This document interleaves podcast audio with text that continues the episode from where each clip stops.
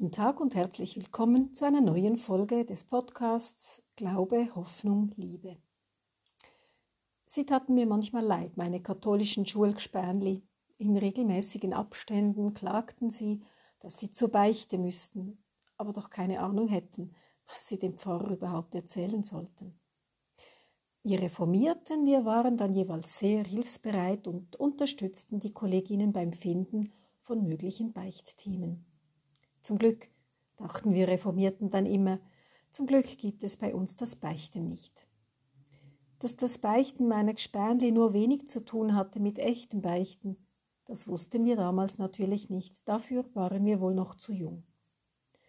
Das Wort beichten sei, so habe ich gelesen, verwandt mit dem Wort bejahen, das heißt zu etwas stehen, es akzeptieren, annehmen. Und genau darum geht es im folgenden Abschnitt aus dem vierten Buch Mose, aus dem 21. Kapitel, die Verse 4 bis 9.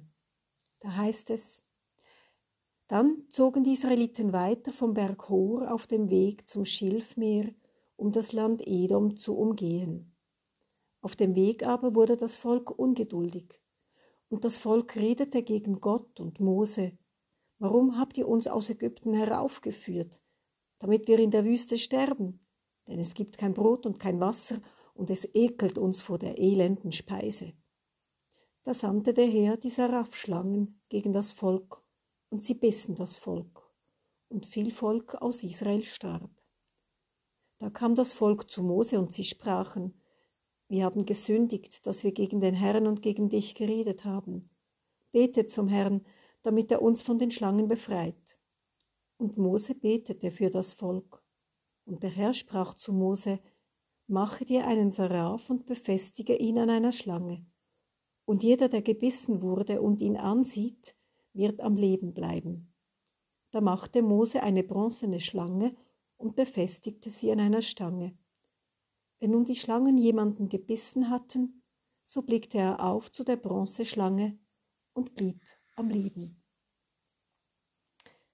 Die Israeliten, seit Jahren unterwegs unter schwierigsten Bedingungen, haben genug.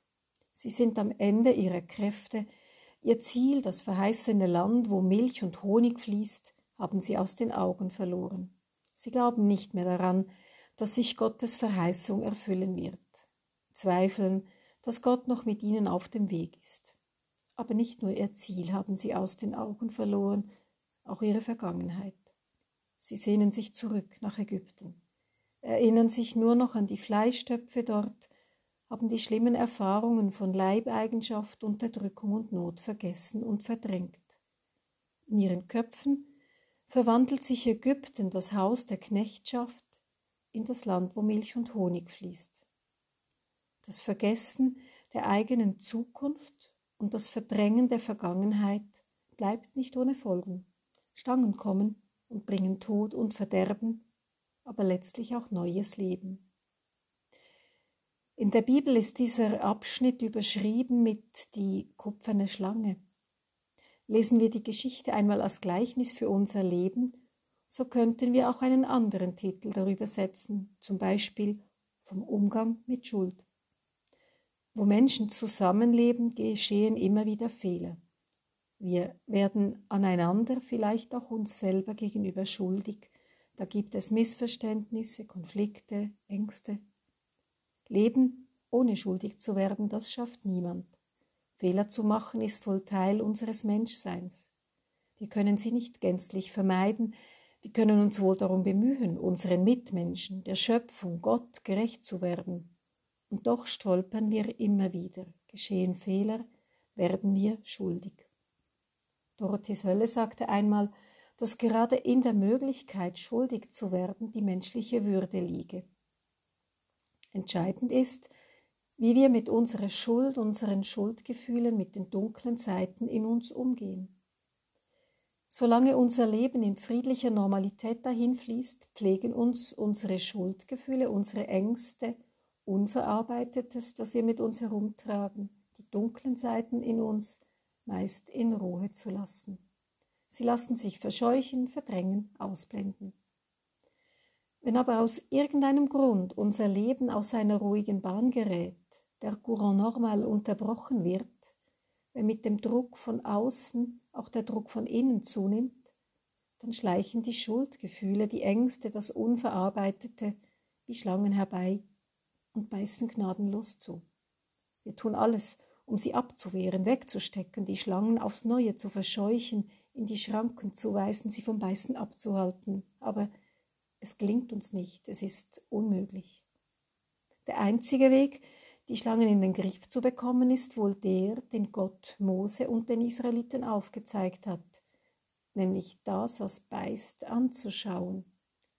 Er befreit die Israeliten nicht einfach von den Schlangen, sondern lässt Mose eine kupferne Schlange an einer Fahnenstange festnageln. Und wer diese, Sinnbild für die Schuld, anschaut, sich mit der Schuld konfrontiert, sich auseinandersetzt, sie nicht verscheucht, bleibt am Leben. Wenn wir den Mut aufbringen, eine unserer Schlangen hervorzuholen, zuzulassen, festzunageln, anzuschauen, verändert sich etwas. Im Moment, in dem ich es aushalte, hinzuschauen, es wage Ja zu sagen zu meiner Schuld, zu meiner Angst, zu meinen dunklen Seiten, entsteht Raum für neues Leben. Es wächst mir Kraft zu, das, was getan werden muss, zu tun, um von der Schuld Abschied nehmen zu können. Die Schlange ist zwar nicht weg, doch sie beißt nicht mehr, ist nicht mehr lebensbedrohlich. Ich lerne, mit ihr zu leben, neue, gangbare, gute Wege eröffnen sich. In Yad Vashem, der Holocaust-Gedenkstätte in Jerusalem, heißt es in einer Inschrift, Verdrängen hält die Erlösung auf, sich erinnern bringt sie näher. Ein Zitat von Baal Shem Tov. Und sich erinnern heißt hinschauen, auch wenn es schmerzt. Heißt Ja sagen zu dem, was gewesen ist, damit der Weg in die Zukunft offen bleibt. Verdrängen hält die Erlösung auf, sich erinnern bringt sie näher. Ich wünsche uns den Mut, das Dunkle, Schwierige, Belastende in uns nicht zu verdrängen, sondern hinzuschauen, immer wieder, damit Leben möglich bleibt. Die Kraft dazu wird uns gegeben von dem, der am Kreuz gestorben ist und uns zugesagt hat, ich trage deine Schuld, damit du leben kannst. Ich wünsche Ihnen einen guten Tag.